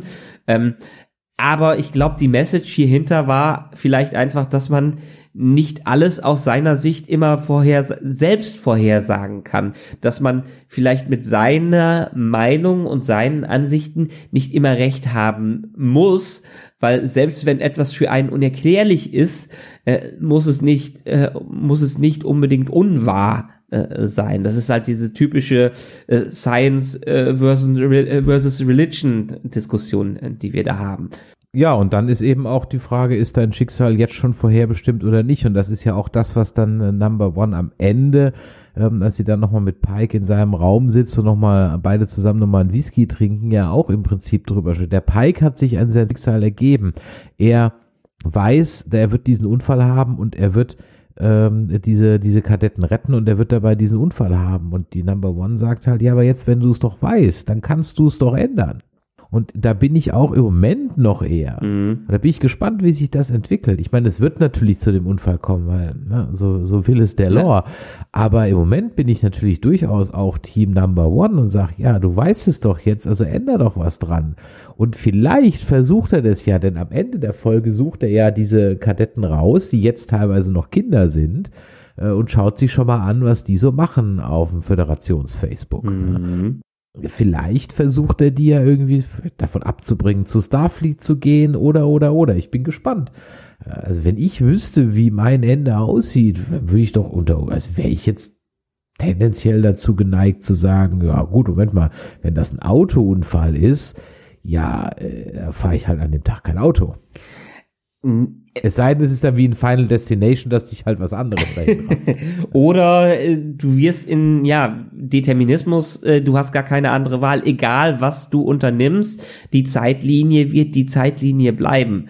Du, ähm, alles, was du in irgendeiner Art und äh, Weise machst, unterstützt nur das Ergebnis, was am Ende dabei rauskommt. Und die große Frage ist für mich eher dann, macht es dir was aus, dass du am Ende dann keinen Einfluss darauf hast, aber das zumindestens das Gefühl hast, diesen es versucht zu. Also ich meine, du kannst ja dein Leben nicht komplett daraus ausrichten, wenn du deinen Todestag kennen würdest, würdest du entweder alles versuchen, äh, um diesen Todestag zu verhindern, oder versuchen gut genug äh, äh, zu, äh, zu leben. Und ist dann nicht die gut genug Leben Variante die, die bessere, weil die du da eher bestimmen kannst, was du auf dem Weg machst, als was du machst, wenn das Ziel erreicht ist. Also der Weg ist das Ziel in dem Fall. Naja, wobei es ja natürlich ein Unterschied ist, ob ich das Datum kenne und sonst nix oder ob ich weiß, was passiert an dem Datum. Das ist ja auch nochmal ein Unterschied. Also wenn ich das Datum kenne und sonst gar nichts, dann kann es ja auch ein Herzinfarkt sein oder sonst irgendwas. Oder mir, ja, äh, dann würde ich vielleicht an dem Tag kein Flugzeug fliegen und dann sitze ich zu Hause vom Rechner und dann trifft mich halt da der Schlag, ja. Äh, Das, das kannst du ja dann nicht wissen. Aber wenn du halt eben weißt, okay, ich muss ja diese Kadetten nicht retten, dann würde ich jetzt, und ich denke mal in die Richtung geht's, ich würde jetzt halt eben alles daran setzen, dass die überhaupt nicht erst zur Starfleet gehen. Die Frage ist halt, wenn, dann sind es dann nicht die fünf, sondern sind es halt dann andere fünf. Weil trotzdem in die gleiche Situation mit dem gleichen Unfall in dem gleichen Simulator, im gleichen Simulationsraum kommen. Genau, weil am Ende erreicht er ja mit seinem eigenen Opfer eine gute Tat. Und ähm, was das für Einfluss haben könnte, wenn er es nicht machen möchte, von wegen Butterfly-Effekt, äh, nachher hast du dann äh, die Welt zerstört da, äh, da, dadurch und musst doch in die Vergangenheit zurückreisen, um alles wieder gut zu machen, wie es der gute Picard zuletzt musste. ja. Hoffen wir, dass das nicht passiert. Ja, also ich freue mich darauf, lieber Michael, mit dir in den nächsten Folgen. Wir werden das wieder so handhaben wie bisher, immer zwei Folgen. ähm, mehr über Dilemma, über Stories etc. zu sprechen. Das wird für uns ein bisschen ungewohnt sein, aber ich freue mich da wirklich drauf. Und ich glaube, wir sind nicht allein. Denn äh, ich habe mir mal die äh, Scores der ersten Staffeln ähm, von Discovery bei Rotten Tomatoes und von Picard bei Rotten Tomatoes geholt. Und da haben wir also bei Discovery ein Audience Score von 49 und ein Average Score von 82. Ähm, wir haben bei Picard ein Audience Score von 53 und ein Critic Score von 87. Jetzt muss man aber dazu sagen, äh, dass es durchaus ja so ist, dass man als Kritiker immer erst so die ersten drei Folgen bekommt und die waren ja nun mal bei allen beiden Serien zumindest mal vielversprechend, ja, und jetzt nicht sagen gut, aber zumindest mal vielversprechend, die kamen auch bei uns relativ gut weg, aber wenn wir uns jetzt mal den Score von äh, Strange New Worlds anschauen, dann liegt der halt beim Critic Store bei 98 und beim Average Audience Score bei 80. Ja. Ja, das ist schon, das ist schon ein deutlicher Unterschied. Und wie viele Episoden sind bisher raus? Ich meine, wir haben ja Sechs. beide erst die, ja, wir haben beide erst zwei geschaut und es sind ja schon deutlich mehr raus. Ne? Ja.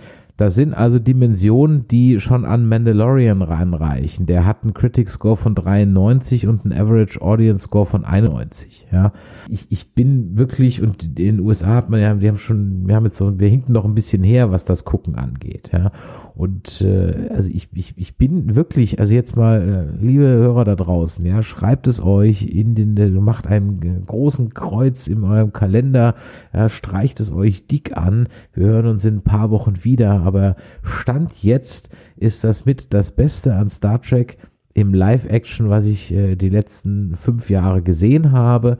Und ich bin wirklich guter Dinge, dass mich das sehr, sehr, sehr, sehr, sehr gut unterhalten wird. Also wenn das auf dem Niveau weitergeht, ähm, dann freue ich mich äh, wie Bolle, weil dann können wir endlich mal wieder über Geschichten reden, äh, über Wendungen, über Dilemma reden und müssen es nicht über ja, Scheiße, da muss ich ja, da muss ich ja jetzt meinen Aristoteles und Platon nachholen, alles mal wieder.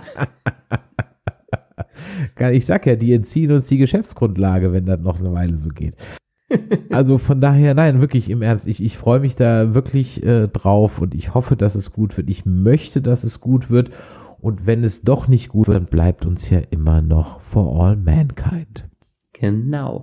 Übrigens, äh, wenn ihr das noch rechtzeitig hört, bis zum 21. Juni könnt ihr noch die erste Staffel komplett umsonst auf Apple TV äh, schauen. Ich meine, Apple will sicherlich alle anfixen für die dritte Staffel, aber nichtsdestotrotz, dass wir jetzt dafür Werbung machen, die Serie verdient es, Werbung zu bekommen. Absolut. Zieht euch die erste Staffel, kämpft euch ein bisschen durch die ersten zwei Folgen durch. Die sind ein bisschen zäh. Ja. Bleibt dran. Gebt der Serie eine Chance bis zur vierten, dritten, vierten Folge. Ihr werdet es verstehen, warum und ihr werdet sie lieben. Selbst ab der zweiten Folge. Ich habe die erste Folge fünfmal angefangen über einen Zeitraum von irgendwie zwei Jahren. Als ich dann endlich damit durch war, hing ich in dieser Serie fest und ich habe einfach alles durchgewünscht. Ja. Das soll es heute mal gewesen sein für Strange New World wir müssen uns da auch, glaube ich, wieder ein bisschen eingrufen, wenn es einfach nicht nur ein Verriss ist, sondern mal was Gutes zu sagen wird. Aber wir freuen uns, wie gesagt, drauf. Und wenn euch das heute hier gefallen hat, immer noch gefallen hat, wieder gefallen hat, neu gefallen hat, oder jetzt sagt, wenn die nicht mehr meckern, dann schalte ich die nicht mehr ein. Äh, ist weg. Ähm, dann äh, auch egal. Dann schreibt uns doch eine E-Mail an info@nerdizismus.de oder kommt auf unseren Discord auf nerdizismus.de slash Discord, diskutiert damit, folgt uns auf Twitter, Instagram oder Facebook, erzählt euren Freunden davon, was für tolle Podcast ihr hört und lasst natürlich auch ein Review da, entweder bei Podcast Addict oder bei iTunes, da freuen wir uns immer. Wie geht's jetzt hier weiter? Also, Obi-Wan werden wir die nächsten drei Folgen besprechen, also das dauert noch ungefähr 14 Tage. Dann steht noch aus die zweite Besprechung von Hobbit Teil 2.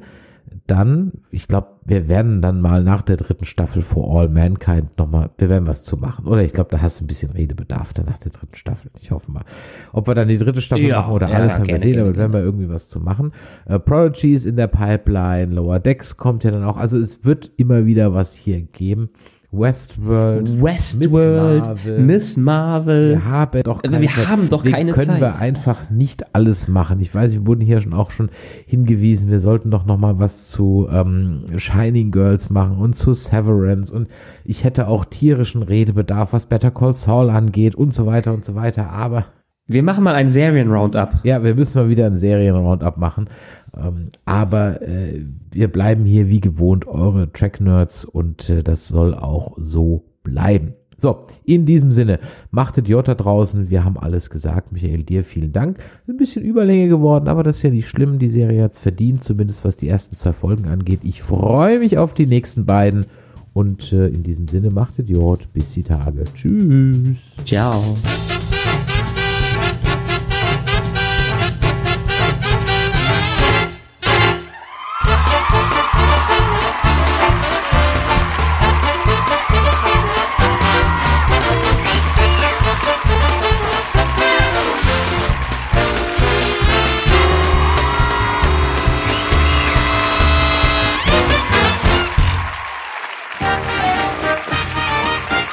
Eine Produktion des Podcast Imperiums.